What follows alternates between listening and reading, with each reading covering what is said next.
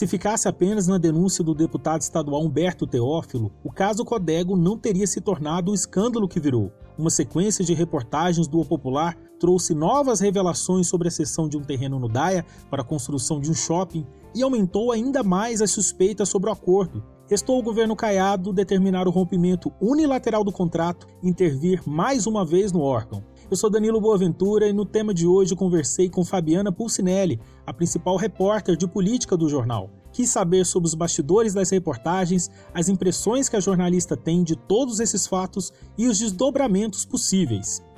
Bom, eu sou Fabiana Pucinelli, repórter de política do Jornal Popular, tenho uma coluna CBN, análise política também. Sou jornalista desde 2002, me formei na UFG nesse mesmo ano. Agora estou estudando Direito também lá na UFG, e é isso. E está próximo de formar também? Bom, eu formaria no ano que vem, no final do ano que vem, mas agora tudo parou, né? A UFG não está tendo aula, estava começando o sétimo período e aí a gente teve que parar por conta da pandemia. Entendi. Fabiana, o Popular foi o veículo que mais se aprofundou nessa denúncia do deputado Humberto Teófilo, né? E trouxe novas revelações sobre o caso. Você poderia dizer para a gente quais foram essas revelações que foram além daquelas denúncias que o deputado fez? Então, é o seguinte, Danilo, a gente recebeu a, a, o vídeo lá do deputado, né? E isso, o primeiro estranhamento foi que pouco tempo antes o presidente da Codego, então o presidente da Codego, tinha anunciado que faria um shopping lá na área do Daia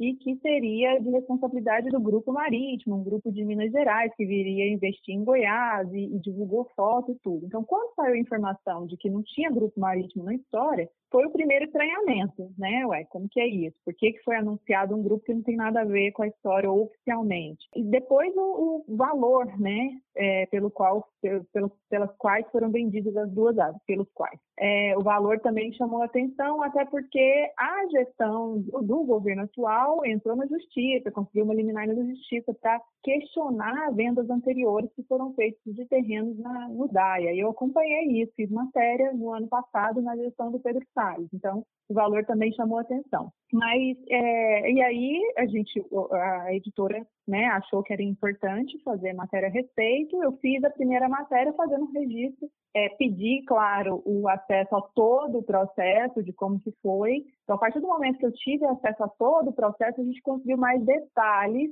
em relação a como que foi toda essa a solicitação, como que ela foi aprovada, o que que o, a empresa, né, a, ETS propôs, é, como é que foi essa negociação de construir uma outra sede da delegacia e tudo isso. Então, é grande, é longo o processo, são muitas páginas, eu li tudo, percebi que ali tinha alguns buracos, algumas coisas ali que não estavam esclarecidas no processo, então, a partir, a partir disso, eu fui tirar as dúvidas em relação ao que, a esses buracos que eu, que eu encontrei. Então, foi por isso que a gente começou a avançar e trazer informações além do que o deputado havia postado nas redes sociais. E aí, primeiro, tem duas coisas, né? Quando você faz uma reportagem desse tipo, acaba que você recebe uma, um, um, retorno muito grande de parte dos leitores, de gente que acompanhou o processo, de gente de dentro do governo ou da gestão anterior, então você acaba recebendo informações novas. Mas também muito no, no processo mesmo de apuração, você tentar tirar dúvidas a respeito do que você viu no processo,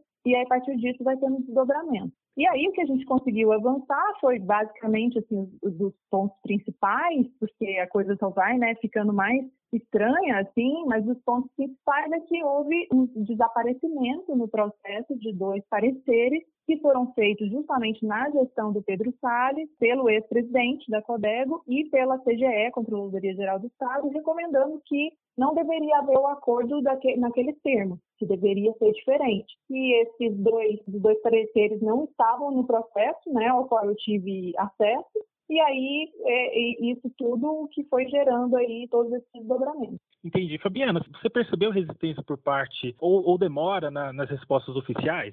Muita demora e teve muita coisa que eu não consegui resposta. Assim, teve muita coisa que a gente pediu oficialmente para a Codego e ninguém respondeu, assim, é, porque eu tenho muita coisa assim, de, de fazer perguntas é, para os órgãos, é, colocar tópicos colocar item por item do que, que eu quero saber. Aí a Codeg respondeu várias vezes de uma forma geral, assim, num, num, parágrafo só, sem responder detalhadamente tudo que eu pedi. Teve um dia que eles falaram, a gente não foi no dia que eu descobri o, o desaparecimento dos pareceres, eu pedi uma explicação, eles responderam que não vão não, a gente não vai falar mais sobre esse assunto, acabou. Aí eu falei, mas como assim? Você tem que explicar, né? Aí, enfim, eles insistiram que não iam responder, aí eu, eu procurei a TECOM, né? Secretaria de Comunicação do Governo, Falei, olha, é muito ruim sair uma matéria dessa e não ter uma resposta do governo. Alguém tem que responder. Se não é a CODEGO, seja a SECOM ou seja a assessoria do governador, alguém tem que falar sobre isso. Aí a SECOM é, interferiu e mandou que eles mandassem uma nota oficial respondendo. Ou seja, teve uma demora, teve uma dificuldade, grande assim, de receber respostas e esclarecimentos por parte do governo. Fabiana, a, a, direção da Codego já tinha sido trocada no ano passado, também por suspeitas de, de rolo em terrenos administrados pelo órgão. Pelo que você já tem apurado sobre o assunto, é, o que, que, é mais provável agora, a partir de agora? Uma mudança profunda na Codego ou talvez empurrem a situação com a barriga até que, que ela caia no esquecimento? É, eu, eu não vejo uma mudança profunda, não. Eu acho que, é, que a gente continua mais ou menos na mesma situação. Inclusive, eu apurei de bastidores que o governador ficou muito chateado com essa situação, né? Ficou muito nervoso com a história dele não ter sido informado é, de que era a ETS que ia fazer a construção do shopping, nem ter sido informado, inclusive, que foi a ETS que construiu a delegacia, que ele foi inaugurar em fevereiro, né? É, então, ele ficou muito chateado, ele, ele comentou com algumas pessoas, aliás, políticos em reuniões, assim, olha, eu coloco uma gestão lá, esperando que eles troquem as rodas, e passa 15 dias eles estão mantendo a mesma engrenagem envolvidos na mesma engrenagem. E eu acho muito simbólica essa expressão, porque eu acho que ele lamenta isso, mas ele não está fazendo nada para mudar. Acho que continua colocando indicações políticas, isso não só na CODEG, mas em outros estatais também. E isso é claro que vai haver influências, tentando colocar uma gestão técnica para mudar as coisas, né? para fazer uma revisão como a gestão que foi muito curta do Pedro Salles, é, mas ele fez uma revisão de vários processos lá dentro, tentou mudar estatuto, né, barrou esse processo, por exemplo, que ele viu suspeito, viu que coisa que não estava certo ali. Como eu disse, conseguiu uma liminar na justiça para rever a questão dos valores, dos preços também da, da negociação. Então, acho que se não for uma gestão técnica, vai continuar sendo a mesma coisa. O que, que a gente viu? A gente viu um presidente que saiu foi substituído por um outro nome, mas todos os demais diretores é, foram mantidos, inclusive que assinaram esse contrato, e o, o ex-presidente, o Marcos Cabral, virou assessor especial, ou seja, o governador não demonstra ali que, olha, tem que ter algum tipo de punição ou responsabilização, ou pelo menos afastamento se, tem suspeita de irregularidade, né? Se ele não serve para ser da Codega porque fez algum ato impróprio, então ele não para ocupar nenhum cargo no governo. Eu acho que o natural seria isso, e não é o que está acontecendo. Então, acho que não vai ter grandes mudanças assim, não. Na Lego, após a denúncia do delegado, a oposição até que fez algum barulho, né? mas não tão contundente ao ponto do, do governo se posicionar também de maneira contundente. É, isso pode ser explicado pela falta de sessões presenciais ou você sente que a própria oposição não está muito interessada em mexer naquele vespeiro porque pode respingar também políticos goianos que passaram pelo órgão? É, eu acho que isso influencia um pouco, até porque todo o processo dessa negociação do terreno aconteceu em 2017, na gestão anterior. Então, toda a autorização, embora o contrato tenha sido formalizado este ano, em abril, mas toda a negociação, a aprovação do Conselho de Administração da CODEG, todo o processo ocorreu lá atrás. É, então, há uma, uma responsabilidade, se for comprovada alguma irregularidade, há uma responsabilidade também da gestão anterior. Tanto é que a polícia, né, o grupo de combate à corrupção, começou a investigar, instaurou o inquérito e quer chamar, quer convocar para depor os, os ex-integrantes do Conselho de Administração, que são pessoas muito próximas, inclusive, do ex-governador Marconi Perillo. Era o João Furtado, o Júlio Vaso, o Sérgio Cardoso, são nomes ali que tinham intenção da cozinha mesmo do governador, muito próximos. Então, a polícia já falou ali nos bastidores que quer chamá-los para depor. Então, acho que isso influencia um pouco essa atuação da oposição, Não acho que seja questão de sessão presencial ou não, porque quando eles querem fazer barulho, eles conseguem fazer mesmo nessas sessões remotas, né? mesmo nas sessões online que estão acontecendo. Então, acho que não. Como também houve o mesmo escândalo do processo lá da Secretaria de Segurança Pública, na mesma ocasião, talvez a Assembleia, a oposição tenha ficado um pouco mais focada no, na, na segurança pública, que aí sim envolve só a atual gestão, né, o atual secretário e o primo do governador, não tem nenhuma relação aparente com gestão anterior, então por isso eles exploraram mais esse caso mas eu acho que tem mais influência disso, assim, de ter também uma possível responsabilização de atores, de personagens importantes do governo anterior. Entendi. Fabiano, o Carlinhos Cachoeira, até como esperado, ele saiu em defesa do filho, mas atirando contra a imprensa é, e, e, o deputado lá delegado. Você acha que ele deve ficar apenas nessas notas, assim, tão quentes, ou dá para esperar alguma coisa vinda ali do, do próprio Carlinhos Cachoeira? Alguma coisa como? Alguma coisa a mais, vamos assim dizer.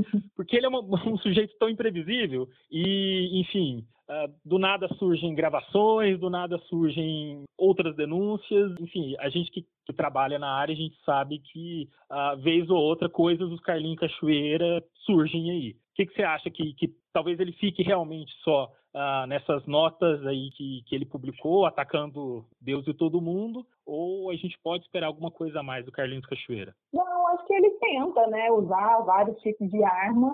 Inclusive, eu acho que uma tentativa ou outra de intimidação contra jornalistas e tudo, mas eu não acho que vá muito além disso, não. Eu acho que ele tem muita influência sobre algumas pessoas, inclusive que estão em sites, em blogs, em colunas, né? Uhum. É, então ele consegue colocar ali alguma coisa, mas eu acho que é só nesse sentido mesmo. Eu conversei com, com o Carlinhos Cachoeira no dia que eu fiz a primeira reportagem, porque desde o início, desde o primeiro dia, eu tentei falar com ele, tentei falar com o Matheus, que é o dono da ETS. Assim, isso é uma coisa que eu bato muito pé, fico sempre insistindo muito para ouvir o outro lado, que eu acho que isso não é só uma questão formal, é uma questão que pode enriquecer muito a matéria e pode esclarecer os fatos. É isso que a gente quer, né? A gente quer é, apresentar para o leitor uma coisa que, que você tenha ouvido tudo, o mais completo possível. É, então, eu tentei falar com o Matheus desde o primeiro dia, e aí no primeiro dia eu mandei mensagem para o Cachoeira, é, só que ele tinha trocado de telefone. É, e aí ele não respondeu, e, e, no dia seguinte ele me mandou mensagem, olha, eu troquei de telefone, esse é o meu novo número, eu soube que você me mandou mensagem, eu falei, ah, que bom, tal. Aí eu falei, você quer comentar alguma coisa? Ele falou, não, não vou falar a respeito disso, a empresa não é minha, não tem nada a ver com isso, e pronto, assim, não, vou comentar. Aí eu fiz, e, nisso eu tentei com várias outras fontes, eu pedi o telefone do Matheus, ele falou que não ia dar, não me passou, eu tentei com várias outras fontes também o telefone, não consegui. Os telefones que aparecem no processo são de advogados, da própria empresa, eu tentei todos esses números, não consegui falar. E aí o carteiro reclamou, falou, ah, o crime dele é ser meu filho. Aí eu falei, olha, a matéria não está apontando crime, a matéria está só tentando esclarecer. Primeiro, por que o governo anunciou que era um outro grupo, né?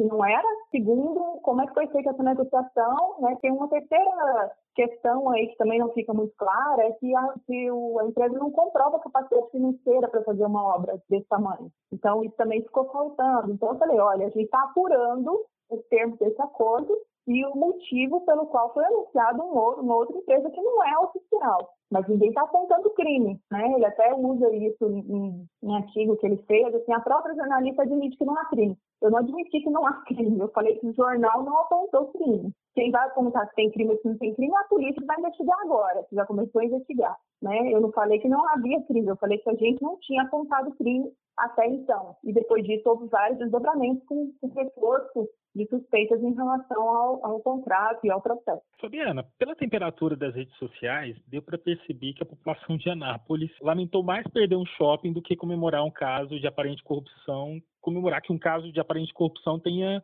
tenha vindo à luz. É, isso é sintomático? Olha, eu desconhecia isso, eu não sabia que a população tinha. Pior, pior que sim, Fabiana.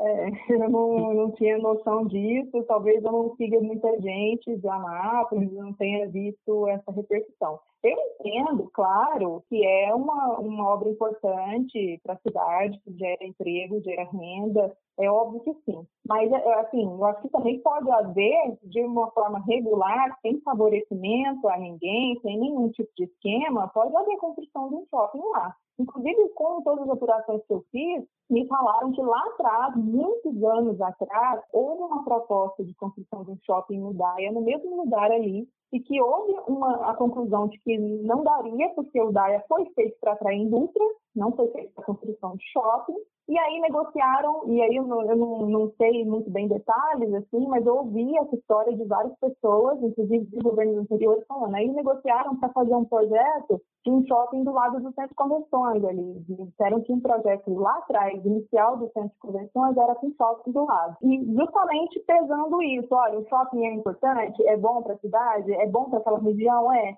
mas não dá para fazer dentro do DAIA, porque o DAIA não é para isso. Então, acho que é, é, há condições, várias outras condições, de você ter construção do shopping ali naquela região e que não seja com nenhum tipo de favorecimento, de esquema, de você fornecer uma área com, com preço muito abaixo do valor de mercado, né? E você está entregando ali de mão beijada uma área que é do Estado, isso é patrimônio de todos os goianos. Então, assim, eu entendo que algumas pessoas possam lamentar, mas eu acho que elas têm que pesar essas outras questões também. Entendi. Fabiana, te agradeço muito por ter falado com a gente e desejo que você continue fazendo um excelente trabalho aí em Goiânia. Obrigada, valeu. Bom trabalho aí para vocês. Até mais.